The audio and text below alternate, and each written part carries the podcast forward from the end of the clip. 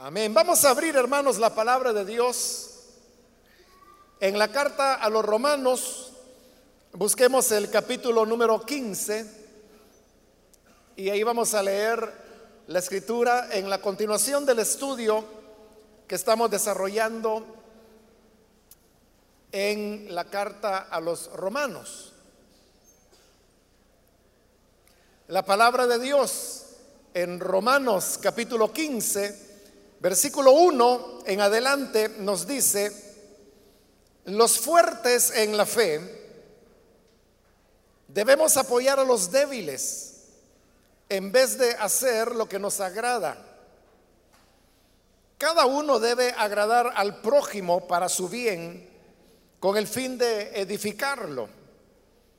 Porque ni siquiera Cristo se agradó a sí mismo sino que como está escrito, sobre mí han recaído los insultos de tus detractores. De hecho, todo lo que se escribió en el pasado se escribió para enseñarnos, a fin de que, alentados por las escrituras, perseveremos en mantener nuestra esperanza. Que el Dios que infunde aliento y perseverancia les conceda vivir juntos en armonía, conforme al ejemplo de Cristo Jesús, para que con un solo corazón y una sola voz glorifiquen a Dios y Padre de nuestro Señor Jesucristo. Por tanto, acéptense mutuamente Así como Cristo los aceptó a ustedes para gloria de Dios.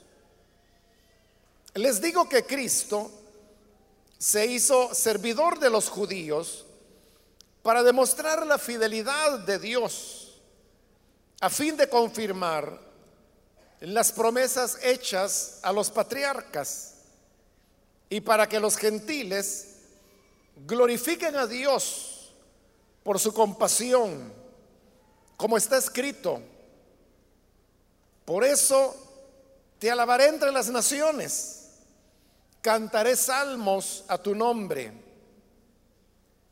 En otro pasaje dice, alégrense naciones con el pueblo de Dios. Y en otra parte, alaben al Señor naciones todas, pueblos todos, cantadle cántenle alabanzas. A su vez, Isaías afirma, brotará la raíz de Isaí, el que se levantará para gobernar a las naciones, en él los pueblos pondrán su esperanza. Que el Dios de la esperanza los llene de toda alegría y paz a ustedes que creen en Él para que rebosen de esperanza por el poder del Espíritu Santo. Amén. Hasta ahí dejamos la lectura. Pueden tomar sus asientos, por favor.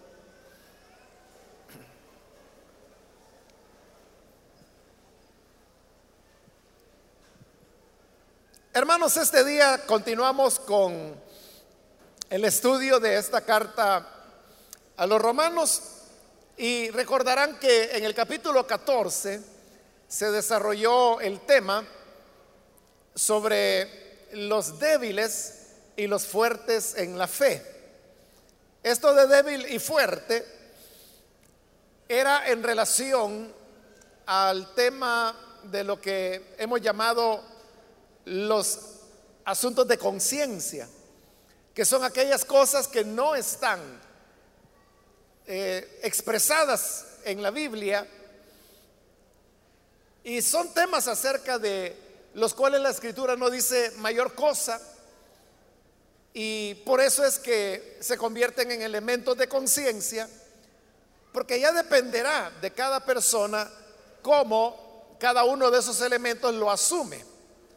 Ya sea que lo asuma creyendo que no hay nada de malo en practicar eso, y ese sería un fuerte en la fe, o al contrario, pensando que eso es algo malo y que no hay que hacerlo, y en ese sentido sería un débil en la fe. Recordemos los dos ejemplos que Pablo ha puesto. El primero de ellos es acerca de comer carne o beber o comer solo verduras. Por las razones que hemos explicado ya de los alimentos limpios y de los impuros, más bien de los animales puros e impuros.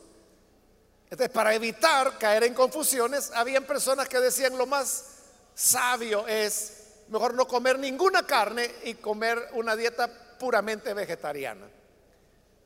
así estaban los fuertes que pensaban que se puede comer de todo, como Pablo lo ha dicho y lo vimos en la última oportunidad, cuando él expresaba que él está plenamente convencido que nada es impuro en sí mismo. El problema es para el que piensa que sí es impuro esa persona se va a limitar a comer solamente vegetales. Y esta sería una persona débil en la fe. El otro ejemplo que Pablo pone es acerca de los días. Aquellos que pensaban que habían ciertos días sagrados en el año. Y aquellos que pensaban que todos los días son sagrados y que en todos nosotros debemos servir a Dios, no solamente unos pocos días en el año. Entonces, había algunos que hacían diferencias entre días sagrados y días no sagrados. Esos eran los débiles. Pero había las personas fuertes en la fe que pensaban que todos los días son iguales y que en todos debemos servir a Dios. Entonces, acerca de esto, repito, eran ya elementos que quedaban a la conciencia de cada persona.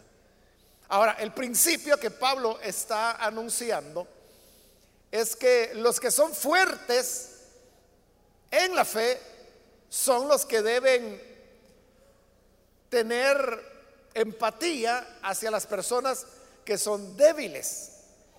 Recuerde que también he dicho ya anteriormente que los ejemplos que Pablo pone son esos acerca de la comida y de los días. Temas que para nosotros pues no son de ninguna preocupación y no tenemos dudas acerca de ello. Pero le decía que sí tenemos al presente y siempre será así. Eso es de la iglesia de todos los tiempos. Siempre será así que habrán temas de conciencia en las iglesias en donde habrá un sector de la iglesia que pensará que tal cuestión no se debe hacer. Y no porque la Biblia diga que no hay que hacerlo, porque si la Biblia lo dijera, ahí no hay duda, ¿verdad? Que hacerlo sería una falta. Ellos dicen que no hay que hacerlo porque a criterio de ellos, de su conciencia, piensan que no se debe hacer. En tanto que hay otro sector de la iglesia que piensa que eso no es trascendente, no es importante en la relación con Dios. Estos serían los fuertes en la fe. Entonces, como hay ese tipo de temas de conciencia, entonces la recomendación que Pablo ya ha dado y que la va a repetir en este capítulo 15 es que el fuerte es el que debe tener condescendencia hacia el débil.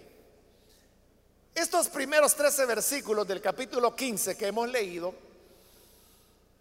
son unos versículos de transición donde Pablo está abandonando el tema que desarrolló en el capítulo 14, que es este, el de los temas de conciencia, y de una manera muy hábil, poco a poco él va pasando al siguiente tema.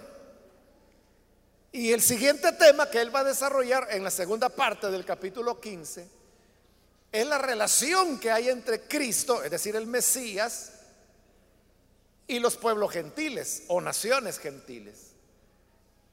Este tema era innovador para los judíos porque recuerde que la misma palabra Cristo es una traducción de la palabra hebrea Mesías, que lo que significa es ungido.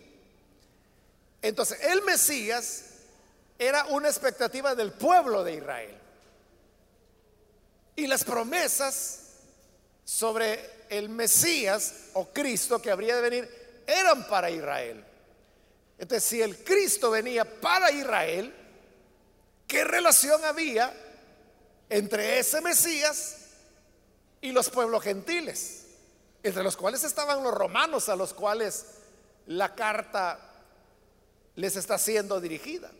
ese tema es el que él va a desarrollar y como le digo, Pablo es muy hábil en ir pasando paulatinamente de el tema de los asuntos de fe hacia este otro tema que es la relación de Jesús con los pueblos gentiles.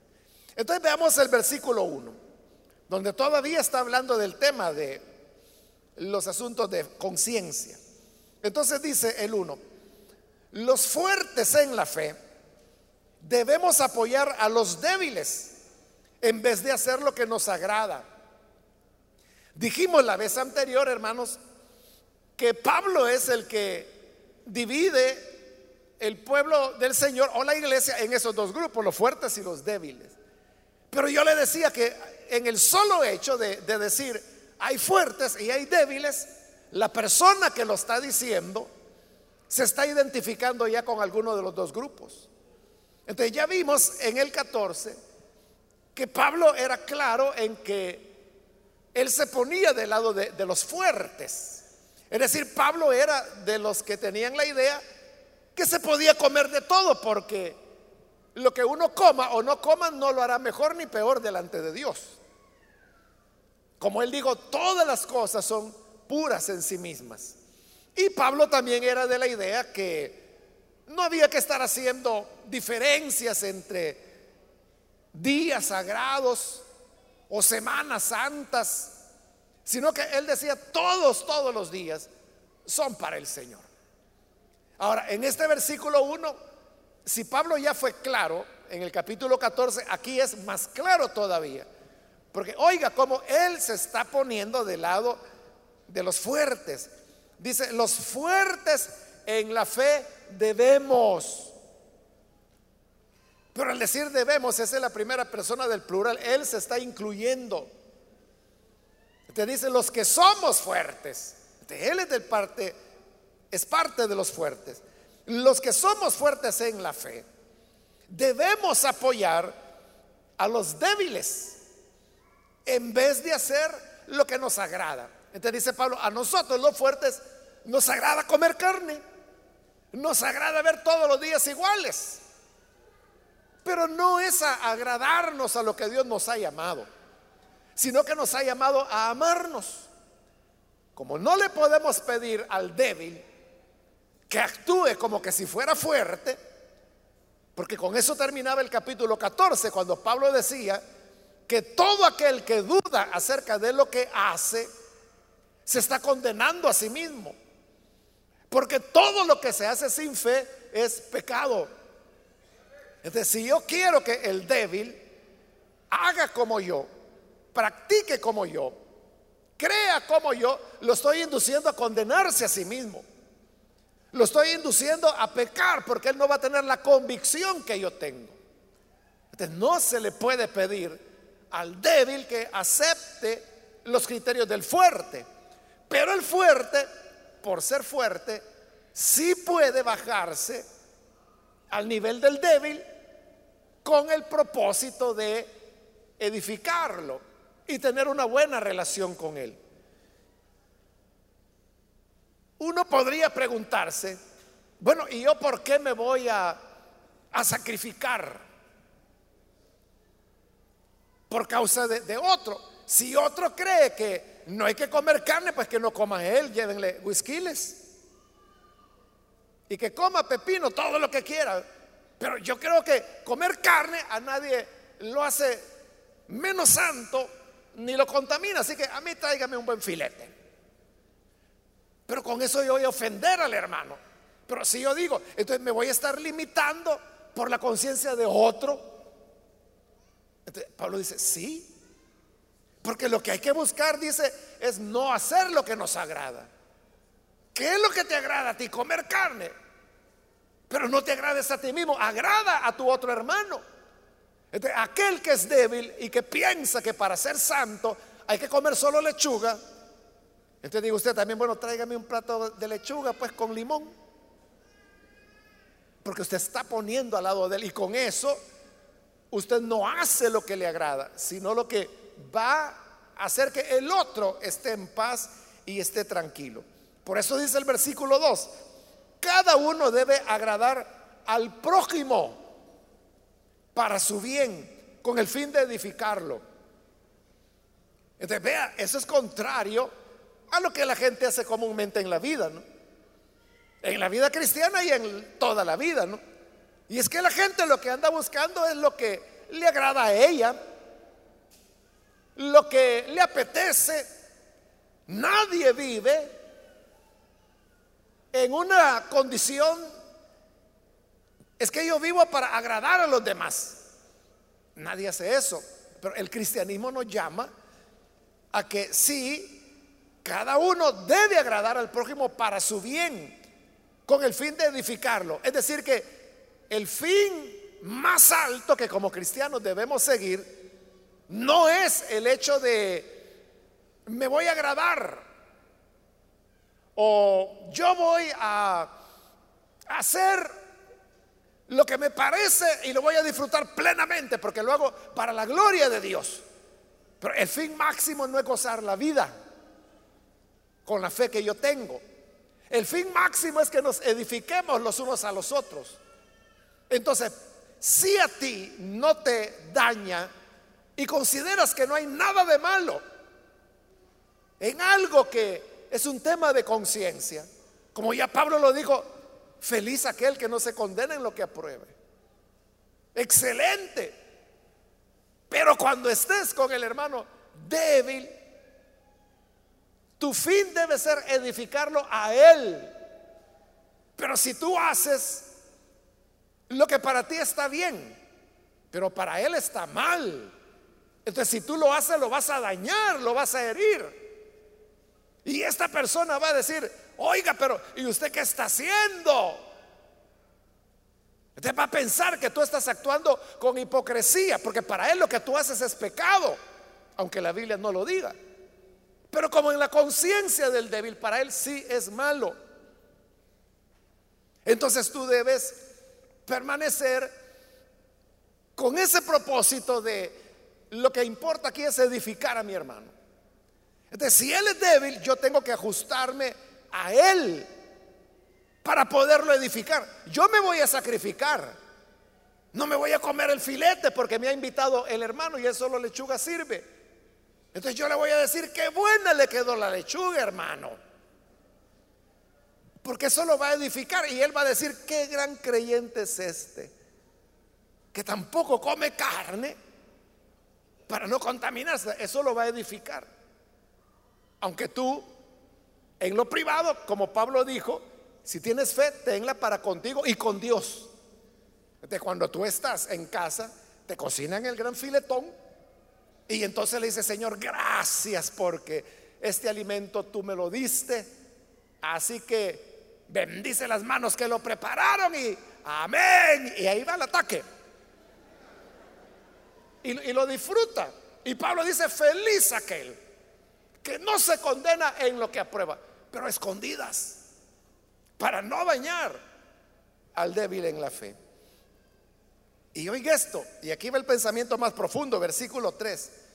Porque ni siquiera Cristo se agradó a sí mismo. Porque uno puede decir, bueno, y entonces yo pierdo mi derecho. Si yo tengo derecho a comer carne, o yo tengo derecho a ver todos los días iguales, ¿y por qué me voy a estar atando a la débil conciencia de otro? Pablo dice, por una razón.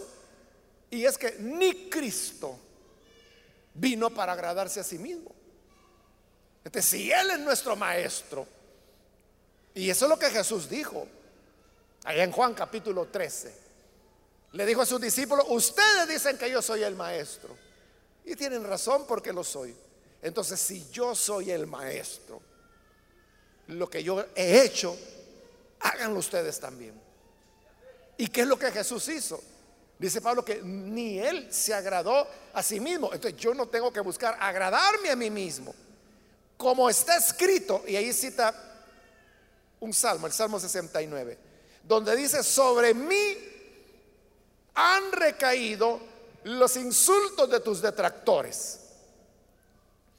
Si usted lee el Salmo 69, que es de donde ha sido tomado ese pasaje, usted verá que es una oración que alguien está haciendo a Dios.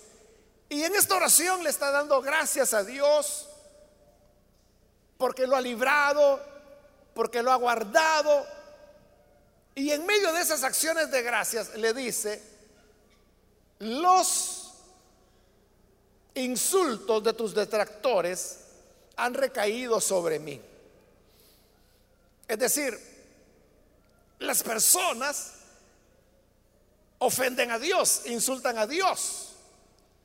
Porque hay algunos que dicen, es que Dios no existe. Creer en Dios, dicen algunos, es como creer en Batman. Así dicen algunos. Entonces, digamos, están vituperando a Dios. Pero esta persona que elaboró el Salmo 69, él decía, esos insultos cayeron sobre mí. Es decir, uno se hace cargo de los insultos que realmente van dirigidos contra Dios. Claro, en el Señor Jesús esas palabras tuvieron un cumplimiento cuando estando clavado en la cruz, se recuerda que las personas llegaban y se burlaban de él. Y le decían, a otro salvó, el mismo no se puede salvar. Bueno, y este que no era el que decía pues que a salvar había venido. Y ni él se puede salvar. Sálvate a ti mismo, le decían. Entonces, los vituperios que eran contra Dios, porque eso que estaba ocurriendo en ese momento era la obra redentora de Dios, la cual está siendo burlada, se están mofando de ella. Entonces son vituperios que van contra Dios, pero que recaían en el Hijo. Entonces, Pablo dice, Cristo no se agradó a sí mismo, sino que lo que hizo fue que los elementos negativos como los insultos, los vituperios, las burlas, las asumió Él. Jesús nos da ese ejemplo para que nosotros lo imitemos. Entonces, no debe ser el propósito de nuestra vida agradarnos, porque ni Cristo se agradó a sí mismo, sino que nuestro objeto debe ser agradar a los demás.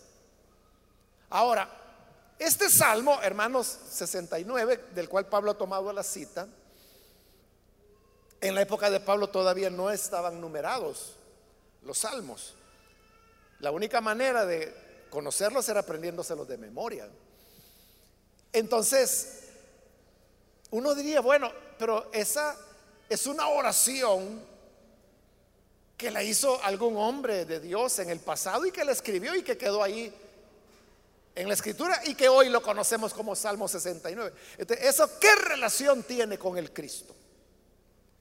Entonces viene Pablo y explica, en el, y aquí ya él, como le digo, muy hábilmente ya está pasando a su otro tema. Dice en el versículo 4, de hecho, todo lo que se escribió en el pasado, y está hablando de las escrituras, de los salmos, de la ley, de los libros históricos, poéticos, etcétera. Todo lo que se escribió en el pasado se escribió para enseñarnos, a fin de que, alentados por las escrituras, perseveremos en mantener nuestra esperanza. Estas palabras también las va a repetir Pablo allá en Primera de Corintios 10, cuando él dice que las cosas que se escribieron en el Antiguo Testamento para nuestra enseñanza se escribieron. Lo que él quiere decir es, oiga, no se extrañen de que yo estoy citando este salmo y que lo estoy aplicando al Cristo, a, Jesús, aplicándolo a Él para que nos enseñe a nosotros que no debemos agradarnos a nosotros mismos. Se escribió ese salmo para enseñarnos. Entonces, todos, todos hermanos los pasajes, todo lo que encontramos en el Antiguo Testamento, todo tiene una enseñanza para nosotros. Obviamente lo que ocurre es que uno tiene que descubrirla. Y no descubrirla a través de inventos, sino que aplicando las normas de interpretación de las escrituras y hacer una auténtica exégesis se llama, para extraer una enseñanza que es de provecho para el pueblo de Dios. Usted puede tomar la, historia que quiera. Usted puede decir, oiga, y, la historia que David tuvo 300 mujeres. ¿Eso tiene alguna enseñanza para nosotros? Claro que sí. O alguno dice, pero oiga, en el Antiguo Testamento hay palabras que fue Satanás quien las dijo.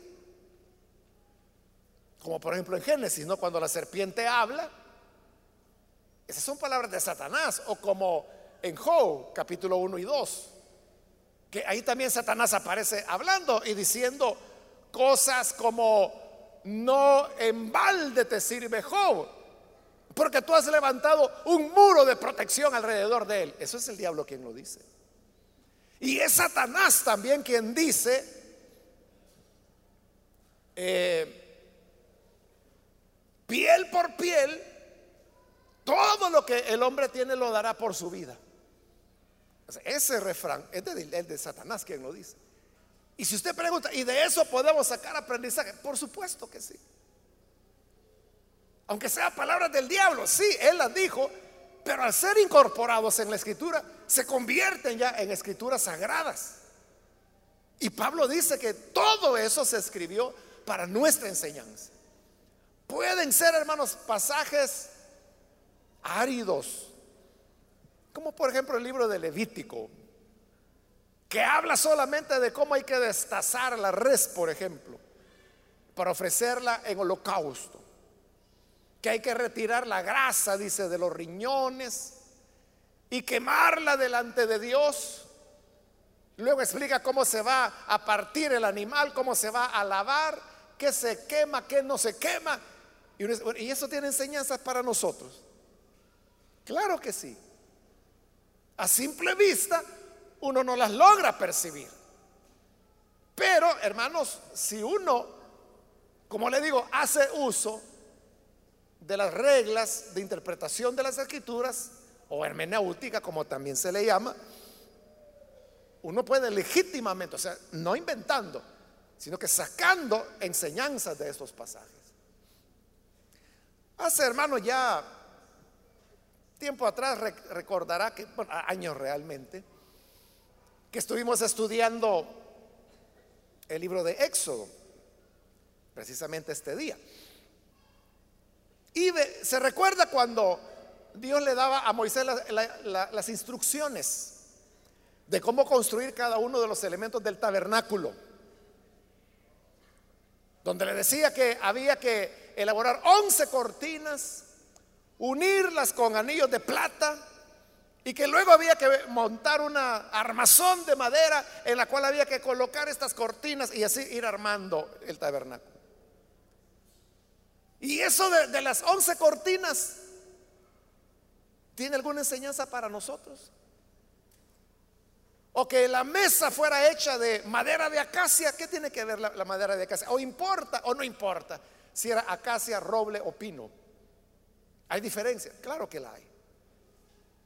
Y si usted venía, como le digo, eso fue ya tiempo atrás, usted recordará que fuimos tomando cada uno de los elementos y explicando lo que significaba. Y le digo, no inventando, sino que tomando la misma escritura como contexto para entender qué significaba cada campanilla, cada granada, cada cornisa, cada material, cada color cada piedra preciosa que se utilizó en el tabernáculo, todo tiene una enseñanza. Entonces no debemos extrañarnos que Pablo esté citando un salmo que era una oración de alguien y que le aplique a Cristo para sacar una enseñanza para nosotros. Porque dice, todo lo que se escribió en el pasado, se escribió para enseñarnos, a fin de que, alentados por las escrituras, perseveremos en mantener nuestra esperanza. La palabra de Dios es la que nos alimenta, nos llena. Y alimentándonos nos ayuda a mantener la esperanza. En el versículo 5 dice que el Dios que infunde aliento y perseverancia les conceda vivir juntos en armonía conforme al ejemplo de Cristo Jesús. ¿Cómo podemos vivir juntos en armonía? Cuando el fuerte respeta la conciencia del débil y condesciende hacia él. ¿Se recuerda la semana anterior cuando le ponía el caso de aquel hermano pastor inglés que le dieron la iglesia y entonces él tuvo que hacer dos iglesias, con, o sea, el mismo local pero con horario diferente, una para atender a los ancianitos y la otra a los jóvenes. Y luego al construir tuvo que construir dos iglesias también, para que los ancianitos no se sintieran lastimados por las nuevas dinámicas que había en los cultos de los jóvenes. Usted sabe que la Biblia no dice nada acerca de cómo debe ser el programa de un culto, pero en su conciencia hay gente que debe ser así y así de esta manera. Y si no es así, a Dios no le agrada. Si no es así, eso es mundano. Pero para otro dice, es que eso a mí no me edifica, eso no, no me mueve a congregarme, pero esto sí. pero el fuerte es el que debe condescender al débil. Entonces lo que él hizo fue atender a los ancianitos hasta que el último falleció. Y entonces se quedó ya con la iglesia que era la pujante, la fuerte, la que crecía, la que necesitó un nuevo auditorio. Entonces, allí se vive en armonía, cuando hay un, un respeto a las diferencias de las apreciaciones de conciencia que siempre van a existir entre nosotros. ¿Y cómo se logra la armonía? Habiendo esas diferencias de conciencia. Cuando el débil no se agrada a sí mismo, sino que agrada al débil, conforme al ejemplo de Cristo Jesús. ¿Cuál ejemplo? El que dijo hace dos versículos atrás, que ni aun Cristo se agradó a sí mismo. Versículo 6, para que con un solo corazón y a una sola voz glorifiquen al Dios y Padre de nuestro Señor Jesucristo. El trabajar porque haya armonía entre todos es lo que producirá que con un solo corazón y a una sola voz glorifiquemos al Señor. Porque si eso no se da, hermano, eso llegará a producir rompimientos que van a lastimar a, la iglesia y entonces las salidas después se vuelven dolorosas o lastiman a las personas. Eso es lo que hay que evitar. Y repito, el fuerte es el llamado a evitar estas cosas.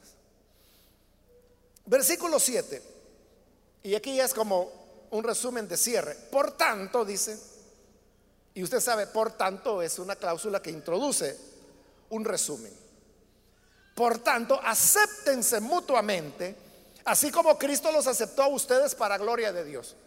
Ahora amplía la cuestión porque él ha venido insistiendo desde el capítulo anterior en que el fuerte es el que tiene que condescender, pero ahora se dirige a ambos, a fuertes y a débiles, y a ambos les hace el llamado, acéptense mutuamente, así como Cristo los aceptó a ustedes para gloria de Dios. Es decir, el que solo come verduras, lo hace para Dios y Dios lo acepta. Porque dice, bueno, este se abstiene de carne y lo hace por agradarme a mí. Entonces, Dios lo acepta. Pero viene el otro y dice, no, yo creo que lo que importa es la limpieza del corazón. y que lo que entra por la boca, como dijo el Señor Jesús, no contamina. Así que Señor, yo disfruto el bistec. Así que te doy gracias por él, te alabo por esto. Entonces dice, el que come, este sí come. El que sí come lo hace para el Señor porque le da gracias a él. Dios dice, qué agradecido es mi hijo. Me agradece por el filetón que se está comiendo. Y lo bendice también. ambos son aceptados por el Señor. Por eso dice, acéptense ustedes mutuamente, así como Cristo los acepta. Cristo acepta al débil en su debilidad y en sus conceptos, pero también acepta al fuerte en su fortaleza y en sus conceptos. imitando a Cristo, todos, fuertes y débiles, debemos aceptarnos mutuamente. Y realmente así comenzó el capítulo 14, que es donde él comenzó a desarrollar el tema. Cuando él dijo que debemos evitar juzgarnos los unos a los otros por temas de conciencia. Entonces, si una persona tiene la, la fe fuerte, de manera que hace cosas que yo no haría, por ejemplo, yo tengo que respetar eso porque él lo está haciendo con limpia conciencia. Acuérdese, temas de conciencia son aquellos que no están normados en la Biblia. Nadie puede decir, es que mire, fíjese que yo robo y yo no me siento mal por eso. Yo siento que es una bendición. Eso no puede ser porque en la Biblia claramente dice, el que robaba, no robe más.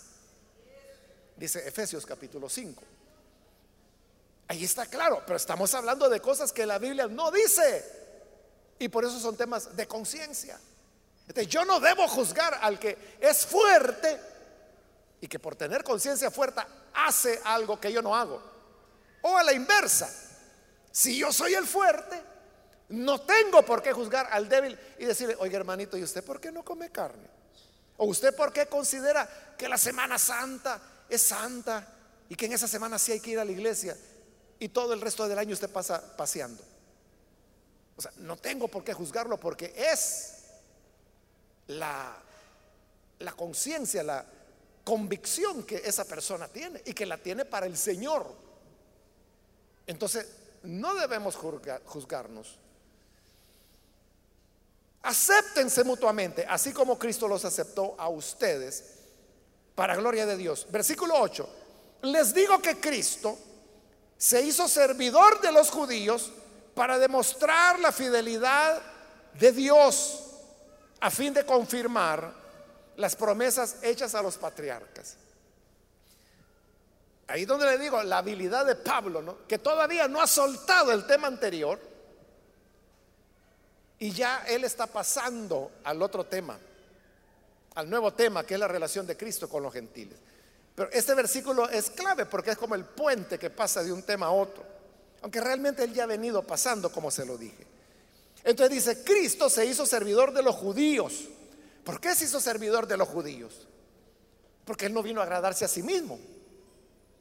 Entonces, él se adaptó, igual, igual que Pablo, como lo decíamos la semana anterior, que Pablo decía, al judío me hago como judío, al gentil como gentil al que tiene ley como que si yo tuviera la ley, al que no tiene la ley como que si yo no tuviera la ley. Entonces Pablo se adaptaba dependiendo a quién quería servir, porque él decía, a todos me he hecho de todo con tal de salvar a algunos. Entonces Cristo también. Él vino para redimir a Israel, entonces sirvió a Israel. Y esto va en concordancia con lo que dijo anteriormente, que no se agradó a sí mismo. Entonces, Cristo se hizo servidor de los judíos para demostrar la fidelidad de Dios a fin de confirmar las promesas hechas a los patriarcas. Que Cristo haya venido a los judíos fue el cumplimiento de las promesas que Dios había hecho a los patriarcas y que habían heredado los judíos o israelitas. Versículo 9. Y para que los gentiles, mire cómo va introduciendo ya el otro tema, glorifiquen a Dios por su compasión. Entonces dice Pablo, Cristo vino y sirvió a los judíos pero al servir a los judíos, logró impactar a los gentiles. ¿Cómo lo logró? Por su compasión. Este, hoy está diciendo, bueno, aquí entró el nuevo tema, ¿no? Pero está diciendo algo que en la época era inusual. Y es que está diciendo que Cristo también vino para manifestarse a los gentiles. Pero como este es un tema, bueno, para nosotros hermanos, que somos gentiles, ¿verdad? Ya nacimos creyendo esto. Pero para ellos, este era un tema no fácil de asimilar. Por eso es que Pablo va a disparar aquí una, una sucesión de versículos del Antiguo Testamento para demostrar el atrevimiento que acaba de decir. Y por eso dice al final del versículo, bueno, no al final, en medio del versículo 9, como está escrito. Y al decir como está escrito se refiere a que él va a comenzar a citar pasajes del Antiguo Testamento. Y el primero que cita es el que encontramos ahí en el versículo 9, donde dice, por eso te alabaré entre las naciones cantaré salmos a tu nombre. Ahí está citando un salmo. Y en este salmo se encuentra ese pasaje donde dice, te alabaré entre las naciones, cantaré salmos a tu nombre. De acuerdo a la tradición, este salmo que está siendo citado ahí, que es el 18, es un salmo que escribió David según la tradición, ¿verdad? Y por lo tanto David está dando gracias porque Dios lo ha librado de todos los enemigos y lo ha constituido como rey. Y por eso dice, te alabaré entre las naciones, cantaré salmos a tu nombre. Pero ese salmo, otra vez, Pablo lo está aplicando al Cristo, es decir, a Jesús. Entonces, para Pablo es Jesús el que está diciendo, te alabaré entre las naciones. ¿Y cuáles son las naciones? Los pueblos gentiles. Israel a los gentiles era a lo que llamaba las naciones. Y el Cristo está diciendo, te alabaré entre las naciones. Es decir, que ese salmo ya anunciaba una relación entre el Cristo y los gentiles, que es el tema nuevo que Pablo está introduciendo y que va a desarrollar en lo que resta de este capítulo. Versículo 18. En otro pasaje, y aquí cita Deuteronomio, alégrense naciones con el pueblo de Dios. Palabras que dijo Moisés. Pero note lo que dijo. Alégrense naciones.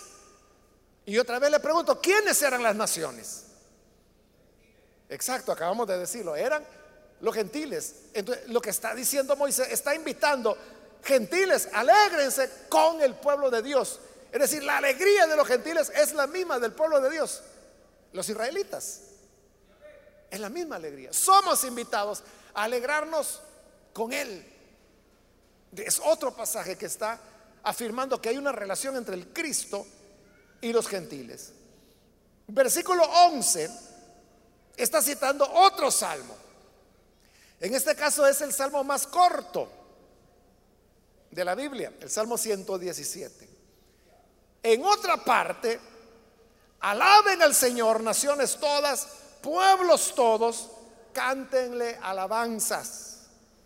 Vea cómo tantas veces nosotros leemos los salmos, ¿verdad? Y no reparamos en la profundidad del contenido. Porque el Salmo 117, hasta ahí hay un corito, hermanos, que tiene la letra del Salmo 117. Y cantamos esto. Bueno, se cantaban antes, ¿verdad? Eh, alaben al Señor pueblos todos, naciones todas, alabadle. Es, es, exactamente las palabras que ahí está citando Pablo. Alaben al Señor, naciones todas, pueblos todos, cántenle alabanza. Pero mire lo que está diciendo. Naciones todas. ¿Y cuáles eran las naciones? Otra vez, ¿verdad? Los pueblos gentiles. Entonces dice, gentiles todos, en otras palabras, pueblos todos, cántenle alabanza. Hay una relación entre el Cristo y las naciones gentiles.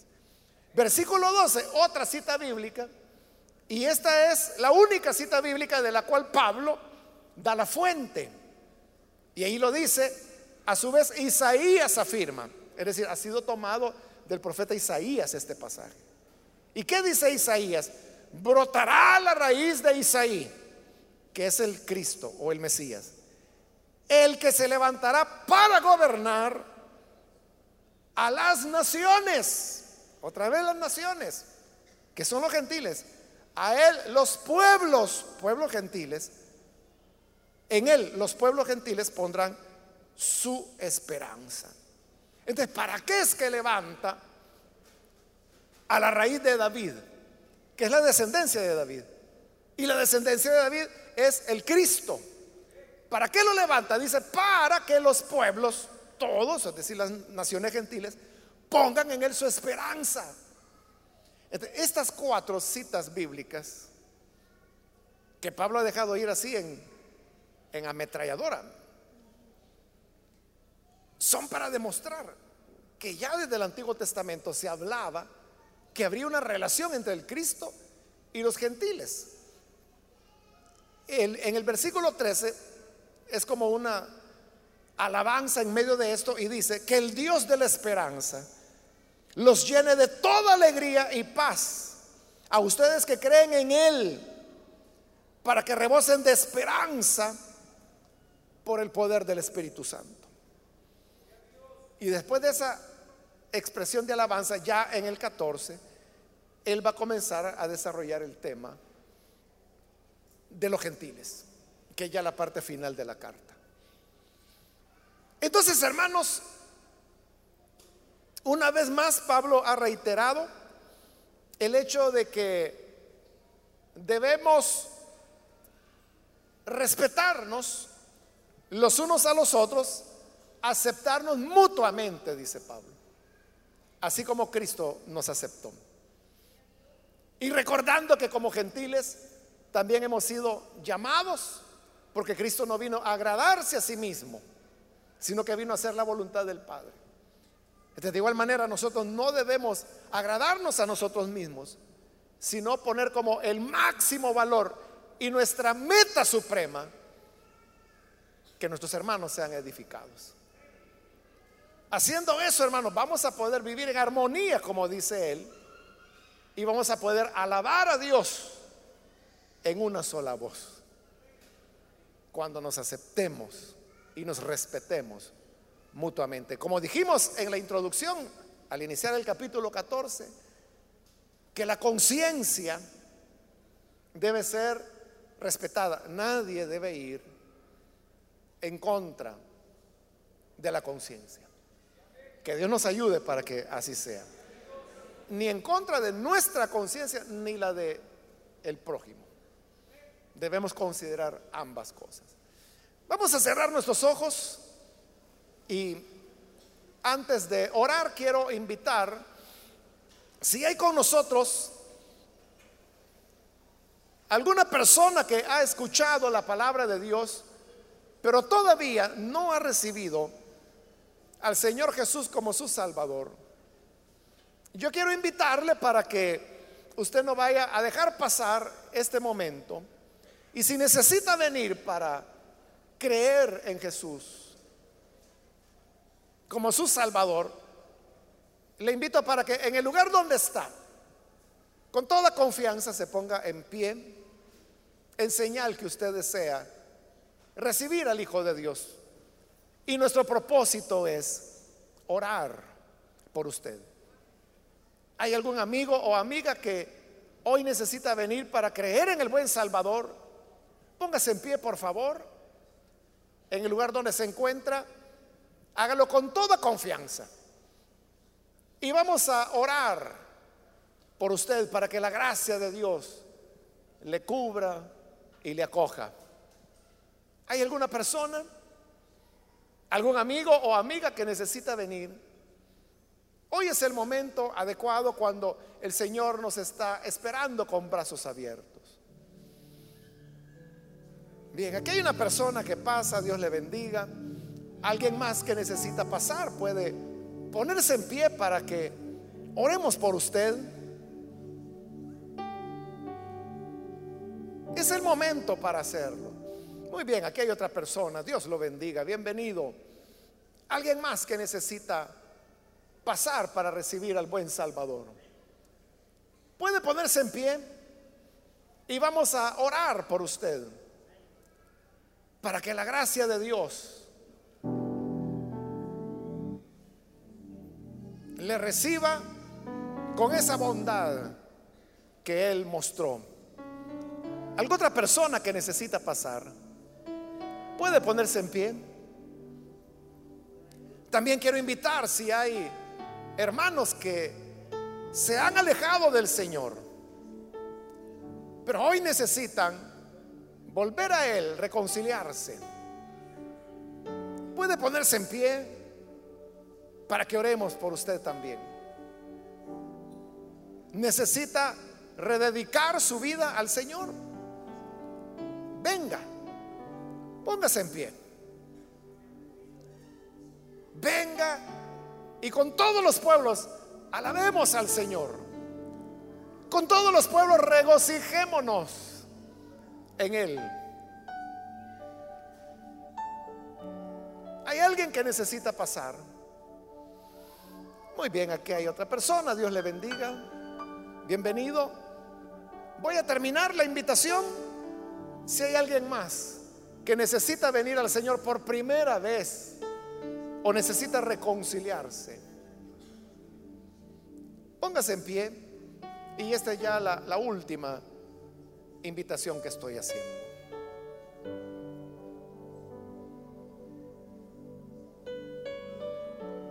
¿No hay nadie más? Vamos a orar entonces por las personas que están aquí al frente. Y a usted que nos ve por televisión, también le invito para que se una, reciba al Señor como Salvador o reconcíliese con Él y hágalo en esta oración. Padre, gracias te damos por las personas que están aquí al frente como también aquellos que a través de los medios de comunicación hoy se están uniendo a esta oración para abrir sus corazones y entregarse a ti.